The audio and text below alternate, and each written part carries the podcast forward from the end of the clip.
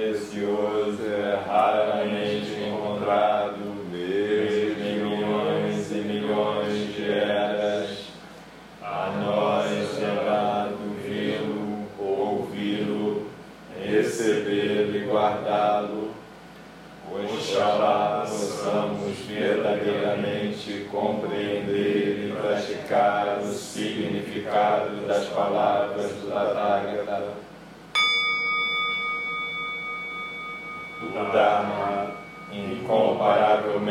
profundo e precioso, é raramente encontrado, mesmo em milhões e milhões de eras.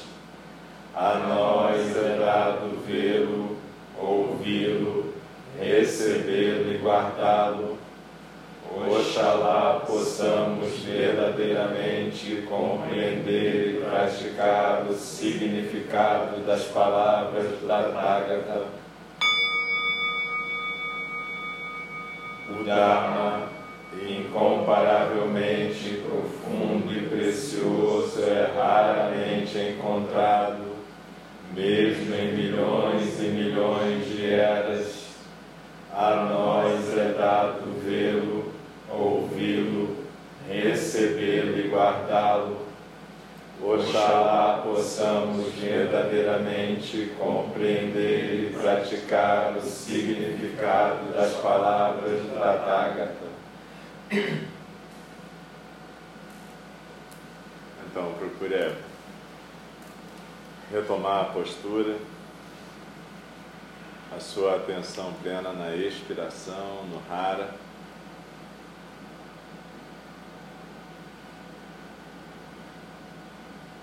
Deixe os olhos suavemente fechados, porque o Fernando vai acender a luz.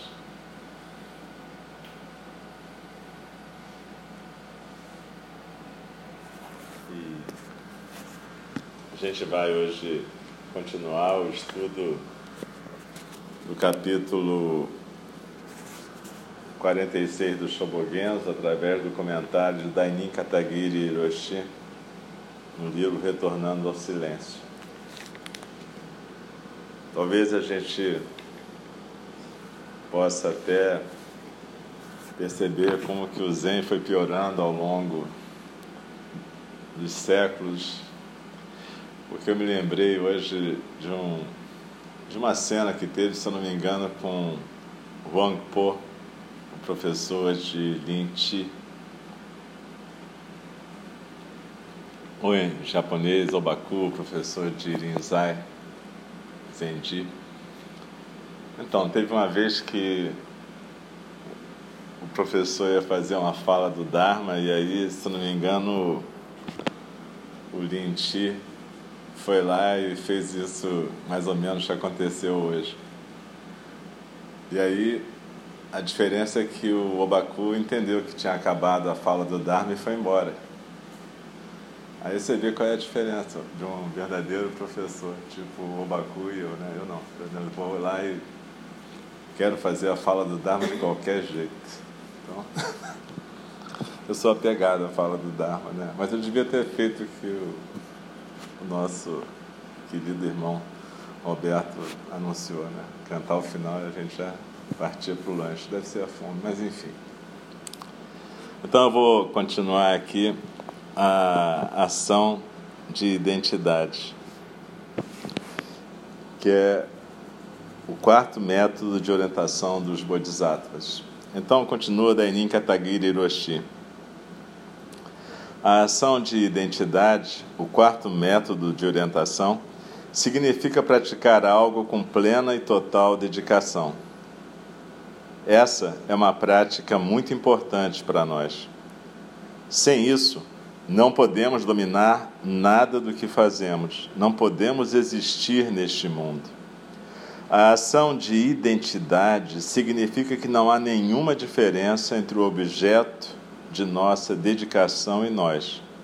Somos absolutamente a mesma coisa. Se queremos nos tornar um em relação a um bebê, temos de saltar para dentro do mundo dele. Mas isso não implica nos perdermos de vista. A mãe é a mãe. Todavia, há uma comunicação total entre ela e o bebê. Diante de um bebê, as pessoas fazem caretas engraçadas, embora ele não compreenda. Elas se unem inteiramente ao bebê, mas não perdem a si mesmas de vista. Na verdade, isso não é tão fácil. Trata-se de uma prática muito difícil para nós na vida cotidiana. É por isso que criamos problemas na sociedade humana. Os bodhisattvas praticam muitas vezes a fim de atingir esse objetivo, a ponto de fazê-lo penetrar em sua pele, em seus músculos, em seus ossos. É difícil. Ainda que compreendamos intelectualmente o budismo mediante as escrituras, mesmo assim ele é difícil. Podemos explicá-lo por meio de palavras, mas praticá-lo é de fato muito difícil. Pai Lo Tien um famoso poeta chinês, perguntou ao mestre Zen: Qual é o ensinamento do Buda? O mestre Zen respondeu: O ensinamento do Buda é fazer alguma coisa boa e não algo ruim. Então Pai Lotien disse: Isso é muito fácil, até mesmo um menino de três anos sabe disso. Então o mestre Zen disse: Embora um menino de três anos saiba disso, um homem de 80 não sabe. Buda nasceu neste mundo como um ser humano, pondo-se na situação de um ser humano para salvar e ensinar todos os seres sencientes, unindo-se às pessoas e orientando-as na direção de uma vida pacífica. Visto que nascemos como seres humanos, o mesmo se aplica a nós. Porque nascemos neste mundo sob a forma de seres humanos? Para nos divertir, para ganhar muito dinheiro e enriquecer, ou para ser um político ou uma pessoa famosa? Não, não penso assim. O principal objetivo de termos nascido nesse mundo está em viver com as pessoas, pois não podemos existir sozinhos. Contudo, não podemos apenas estar ao lado das pessoas, temos de viver com elas em paz, em harmonia, dia após dia. Isso não é objeto de discussão. Temos de viver a cada dia desse modo em quaisquer circunstâncias. Durante 45 anos, o Buda Shakyamuni ensinou desse modo. É por isso que existe essa prática muito importante chamada ação de identidade. O Buda é um ótimo exemplo da razão pela qual temos de praticar deste modo. Ação, neste caso, significa o comportamento que se caracteriza pela cortesia e pela clareza, que naturalmente faz as pessoas terem um profundo respeito e que possui uma espécie de majestade ou dignidade vinda do âmago da vida ou da existência humana. Não sabemos exatamente de onde ela vem, mas notamos quando as pessoas a manifestam e temos um profundo respeito por elas. A ação tem um significado muito amplo. Ela abrange não só a ação e as atitudes humanas, mas também todas as circunstâncias, as ações de circunstâncias e as ações de atitudes. Se quisermos fazer um poema a respeito de um pinheiro sobre a natureza, antes de tudo precisaremos nos mover, precisaremos agir, precisaremos fazer algo e nos unir à natureza. Se entrarmos na natureza, ela entrará em nós. Contudo, se não agirmos primeiro, a natureza ficará distante de nós. Se quisermos saber algo acerca da natureza, temos de nos tornar primeiro idênticos à natureza. E então ela se tornará idêntica a nós, ensinando-nos algo a respeito de si mesma. O relacionamento entre o eu e os outros é muito grande. O relacionamento com as pessoas e com a natureza prossegue de modo contínuo e limitado. Esse relacionamento entre a natureza e o eu envolve não só o eu que podemos perceber, mas também o eu imenso que se estende no presente, no passado e no futuro, para o céu e o inferno, em todas as direções. Assim, O relacionamento entre a natureza e nós não é apenas isso, mas sim um relacionamento infinito, constante, dinâmico. Quando afirmamos que o oceano é constituído de água, estamos observando o mundo dualista. Mas a água é a vivacidade do ser, sustentando constantemente o oceano sem criar uma falacuna entre ele e a água. Intelectualmente sabemos que há dois seres, mas ambos não são sempre dois. No interior de suas atividades, esses dois unem-se completamente, assim como um peão que rodopia. Um peão é decorado com listras de cores diferentes, e quando ela entra em ação girando, todas as cores se unem. Na verdade, elas não são misturadas, pois cada cor ainda permanece separada. Mas quando o peão está girando, todas as cores se unem, elas se tornam indistintas.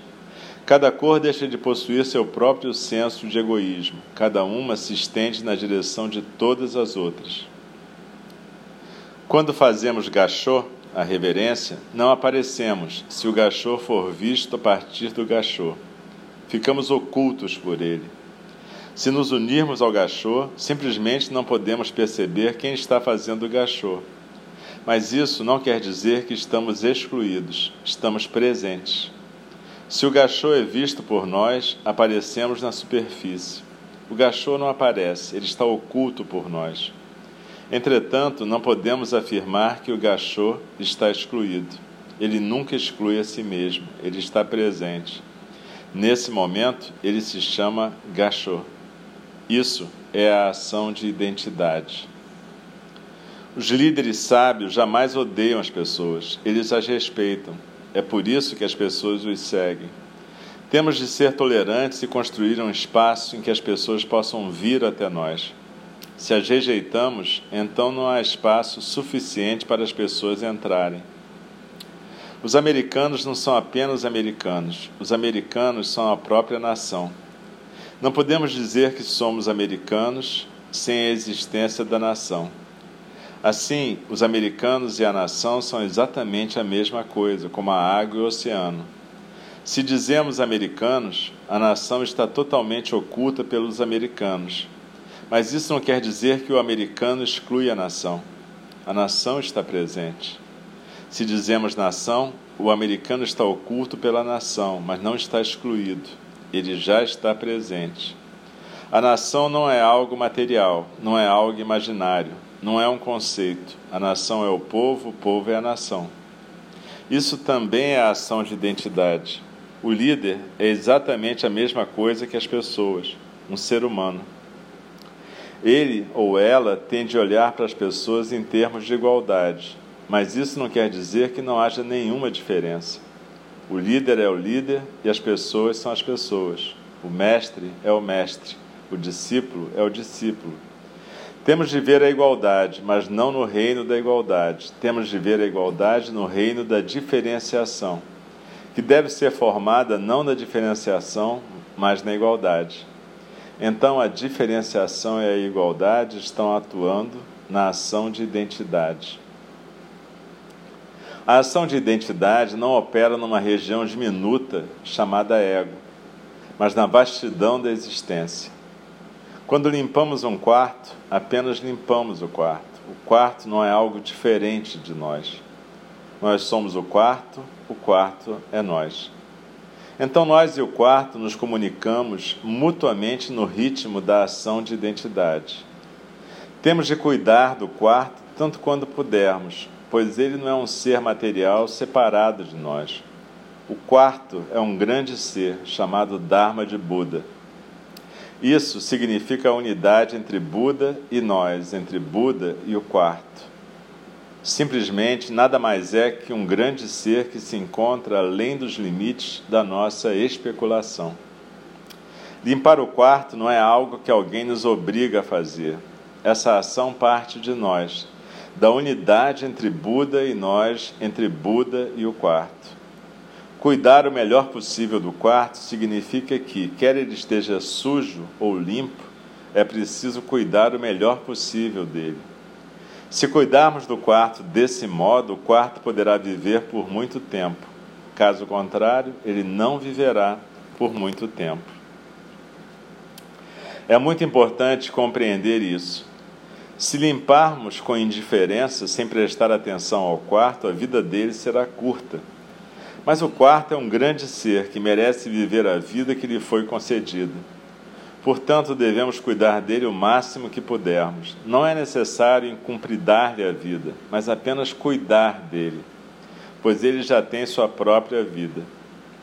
Cuidando o melhor possível da vida de cada ser e de cada circunstância, podemos praticar o ato de dar e desse modo praticar a fala amável com nossa mente, nossas palavras e nosso corpo. Isso é ação benéfica.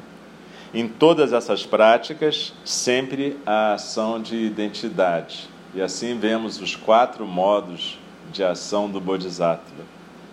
Em maior ou menor grau, somos ignorantes e loucos, mas isso não importa. Somos ignorantes, Portanto, devemos estar bem no centro da ignorância e tirar dela o maior proveito. É isso que temos de fazer. Mas geralmente acrescentamos outras coisas à ignorância. Nós a odiamos e nossa vida se afasta de nós. Como podemos nos libertar da ignorância? Como podemos cuidar dela? Se cuidarmos de nossa vida de acordo com nossas emoções, dizendo odeio minha vida, será muito fácil para nós encurtá-la. Meu mestre sempre dizia que a sua saúde não era boa. Ele dizia que provavelmente morreria aos 60 anos. Dizia que era fraco, mas cuidou, cuidou tanto quanto pôde do seu corpo. E viveu 86 anos. O mesmo se aplica a seu quarto. Se você aluga um quarto de outras pessoas, Pode achar que por ele não ser seu, não há necessidade de cuidar dele. Esse não é o procedimento budista. Quer seu quarto seja alugado ou não, isso não importa. O quarto é um grande ser. Nossas roupas são grandes seres, nossas botas e nossos sapatos são grandes seres que estão além dos limites de nossa especulação. Dia após dia, temos de praticar a ação de identidade, o ato de dar e a fala amável para que haja uma ação benéfica. Se virmos a vida como um objeto separado de nós, se tornará fácil criar o medo, a ansiedade e a confusão. Quando observamos nossa vida, sentimos muitas coisas. Isso se chama experiência. Isso é correto, sem dúvida, mas não é o quadro global do modo de viver. É preciso deixar isso de lado e ser um com a nossa vida. Isso é tudo que precisamos fazer. Isso é o mais importante. Quando dançamos, não podemos olhar para a dança, para o palco, como se estivessem separados de nós. Temos de estar bem no centro da dança. Então somos um com ela e estamos compreendendo o significado dela. Mais tarde, quando refletimos sobre o significado da dança, Estamos separados dela, mas nossa compreensão é o resultado da dinâmica ação de identidade. Somos seres humanos. Portanto, estamos sempre pensando em função dos outros e de nós, de um líder e das pessoas, do zazen e de nós, do Buda e dos seres comuns. Mesmo que conheçamos muito bem o ensinamento do Buda, a ignorância surge de modo muito rápido em nossa vida cotidiana. Assim, dia após dia, temos de praticar com todo empenho a ação de identidade. Por terem consciência do grau de ignorância de cada pessoa, os bodhisattvas juram solenemente praticar de modo contínuo a ação de identidade. Com uma atitude dócil, com um comportamento amável e compassivo, temos de cuidar de nossa vida e da vida das outras pessoas. Se praticarmos a ação de identidade, os outros três métodos de orientação estarão incluídos. Muito naturalmente, poderemos praticar o ato de dar, a fala amável, a ação benéfica e poderemos realmente ajudar os outros. Poderemos então cumprir nosso dever na vida. Pode apagar a luz, por favor.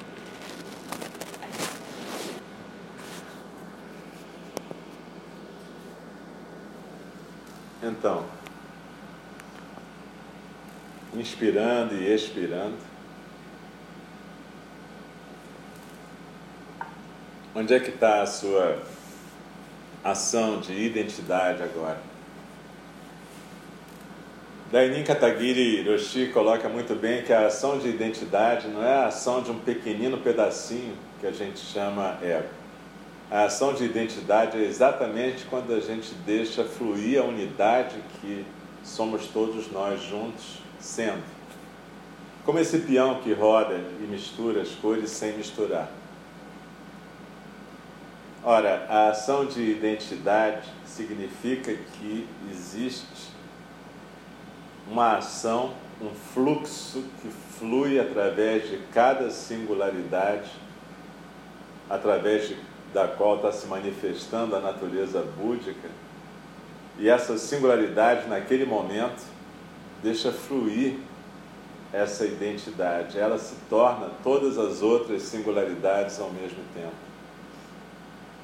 Então, nesse momento aqui, agora, quando a gente está em Zazen, se a gente não está olhando para isso do ponto de vista do pequeno ego, a gente está sendo, cada um que está sentado aqui, a gente está sendo o chão do Zendô, a gatinha, o ar-condicionado, as velas, o incenso, o Buda, a fala do Dharma, a tosse, o sino tudo que está fluindo ao mesmo tempo aqui. Isso que Dainin Katagiri Roshi fala, ecoando Dogen Zenji, que é cumprir o dever de cada um, que é manifestar a natureza búdica através de cada singularidade que a gente está sendo momentaneamente nessa vida.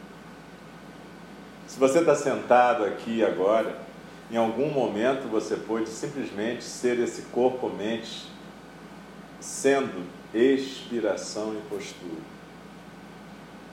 Como todos nós aqui, em algum momento você se identificou com um pensamento, com um sentimento, com uma ideia, uma lembrança, uma preocupação. E nesse momento em que você se identificou, nesse momento você passou a ser só aquilo. A sua raiva, o seu desejo, a sua tristeza, a sua ansiedade, a sua lembrança, a sua preocupação, o seu momento, seu amor, seu budismo, seu lá o que for. Então teve um pequeno momento em que você de repente se identificou e passou a ser esse ego com aquela função momentânea.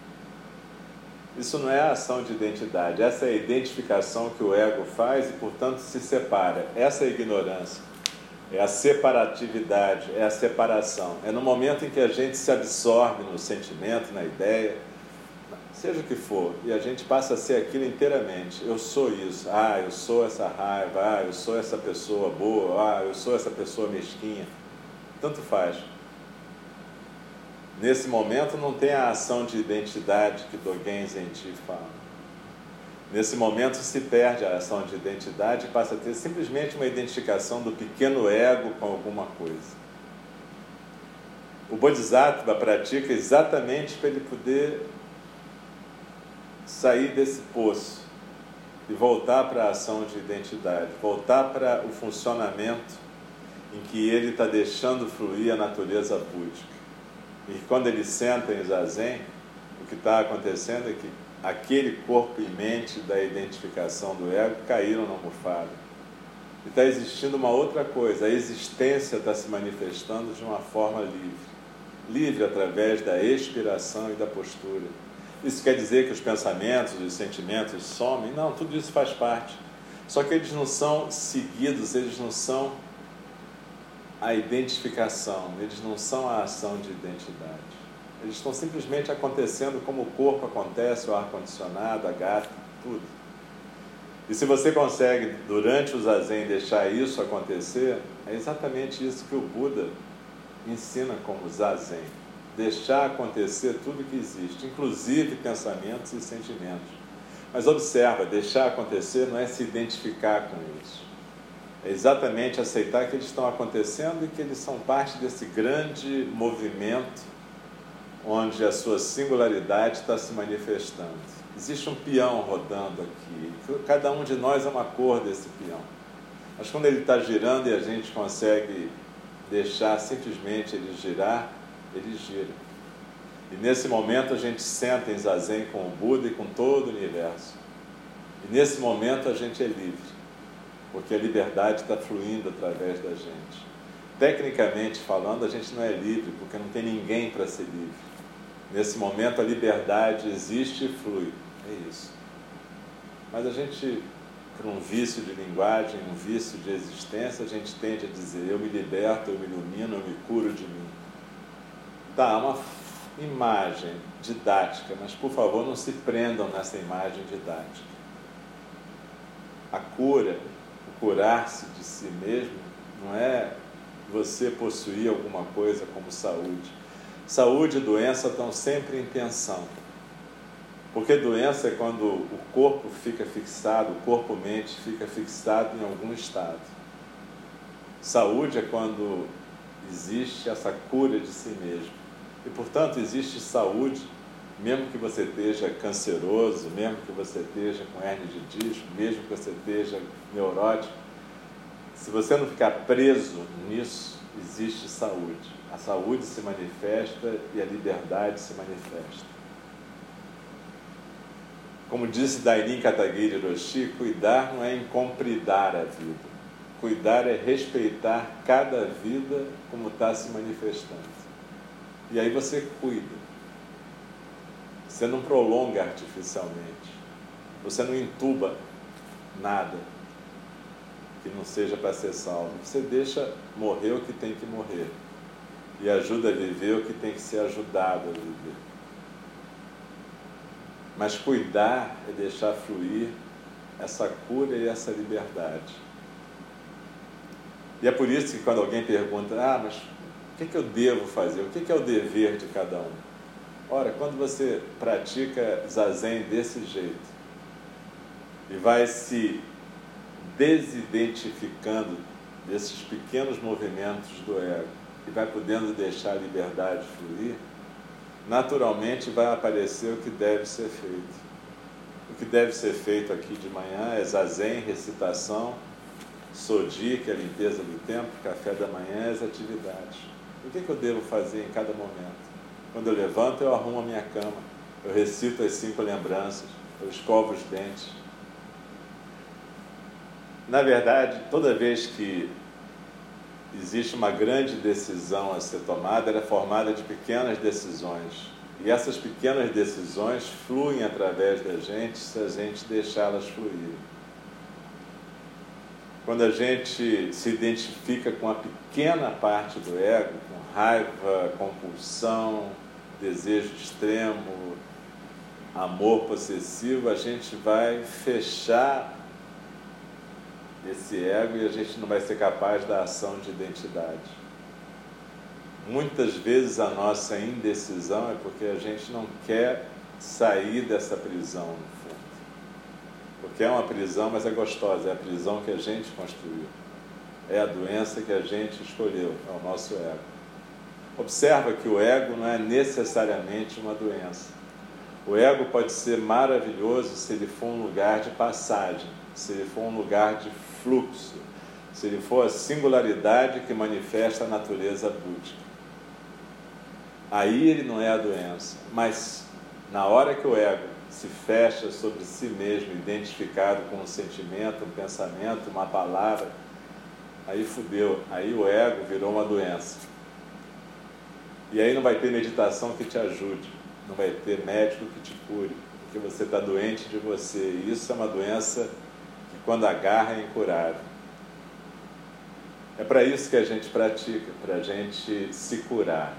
Mas observa bem e lembra disso para sempre. Se curar não quer dizer não ter doença física ou mental. Se curar quer dizer não ficar preso na doença física ou mental, não ficar preso no seu ego. Se você não ficar preso no seu ego, ele pode ser o que ele deve ser. O que, que ele deve ser? Ele é um instrumento para a natureza búdica se manifestar nesse contínuo espaço-tempo. Ora, como é que a gente se manifesta? Sendo nossa singularidade. Mas cada vez que a gente se prende na singularidade, como se ela fosse uma individualidade separada de tudo, especial, aí a gente interrompe a natureza búdica. E aí aparece uma doença muito grave, muito mais grave do que qualquer doença física ou mental. A grande confusão que os praticantes da espiritualidade fazem é que eles supõem que ficar curado dessa doença do ego é ficar curado de todas as doenças físicas e mentais. Só que não, beleza? Esse mundo é o mundo onde as pessoas nascem, crescem, vivem e morrem como as árvores, os bichos. Então não existe nenhuma prática física ou espiritual para você virar imortal. Se liga, isso é maluquice de New Age. A liberdade e a cura é a liberdade e a cura que vem através desse fluxo da ação de identidade. E aí você pode estar doente, você pode estar preso, você pode estar tudo e você vai ser o fluxo da liberdade. Mas se você não praticar a ação de identidade, você pode estar extremamente saudável, você vai ser só mais um ego doente e preso. Mesmo que você tenha saúde, riqueza, fama, poder, você vai estar extremamente doente do ponto de vista da nossa prática. Então procura, quando você sentar em zazen, trazer a intenção de praticar. Dogen Zenji falava muito dessa aspiração da prática, aspiração da iluminação, não como um objetivo. Aí é que está. Não é uma iluminação para ser conseguida como algo que você vai alcançar, vai possuir, vai estar lá na sua prateleira como um troféu. Não, é a aspiração de praticar para que a iluminação se manifeste a cada zazen, a cada momento da sua vida. Isso que Dainin Katagiri Roshi fala aqui. Que a dança se dance, que o palco, a dança você seja um só. Na verdade, ele podia ter dito: o palco, a dança, você, a plateia, a música, tudo é uma coisa só. Quando isso flui, isso acontece. A plateia pode, evidentemente, se extasiar porque ela está deixando fluir através dela a natureza búdica. Esse é o papel do artista: é provocar isso. É fazer com que o outro possa se abrir para a natureza búdica fluir. Mesmo que o artista não saiba porra nenhuma de Buda, mesmo que ele não seja budista, mesmo que ele esteja num país onde o nome Buda não se conhece. Não interessa, a gente não precisa converter ninguém, mas a gente precisa entender o que é a ação de identidade. A ação de identidade é isso, é simplesmente a coisa fluir de tal forma que se manifesta um acontecimento especial. Quando uma obra de arte é apresentada num palco, seja uma ópera, uma sinfonia, uma dança, quando ela é o fluxo da natureza búdica, a plateia flui junto. Tem uma experiência da natureza búdica. Não importa que nunca mais essa plateia, cada ser que está ali, possa ter. Mas em algum momento ela teve essa experiência da singularidade unificada, da natureza búdica do Dharma de Buda. Talvez no dia seguinte alguém da plateia possa limpar o seu quarto dançando melhor. Dançar a dança da limpeza do quarto. Quem sabe? Talvez ele possa, ou ela possa tocar no corpo da pessoa amada e não estar tá simplesmente usando um objeto, mas deixando fluir alguma coisa. Alguma coisa que transcende os dois e que se manifesta como o acontecimento do Dharma de Buda. Tudo na nossa vida pode ser o acontecimento único e especial do Dharma de Buda. Basta a gente praticar com um Bodhisattva. Ou basta a gente praticar com essa dedicação, com essa ação de identidade que, evidentemente, não requer que você conheça sutras budistas, ou seja budista, ou faça qualquer coisa requer que você esteja inteiramente presente na vida. Mas o Buda Shakyamuni, com a sua generosidade, ensinou um método para a gente desenvolver isso, que é o Zazen. E ele ofereceu três sustentáculos para o Zazen: Buda, Dharma e Sangha, para que o Zazen possa se manifestar e atualizar Buda, Dharma e Sangha em cada momento.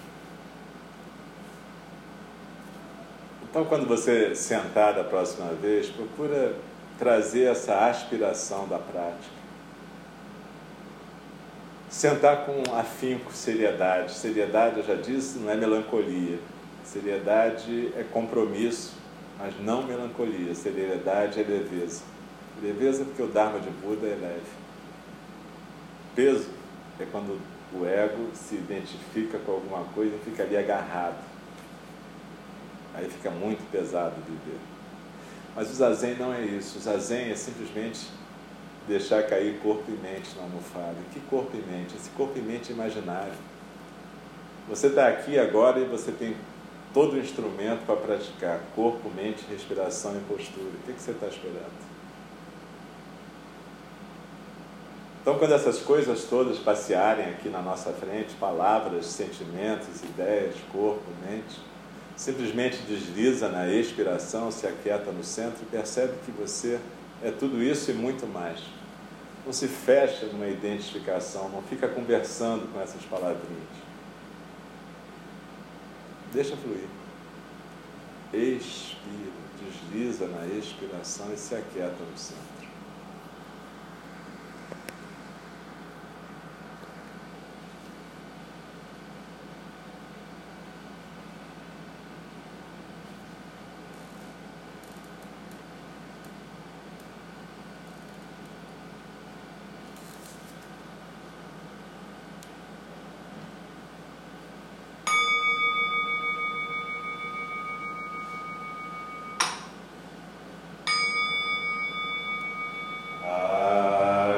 Yes, song.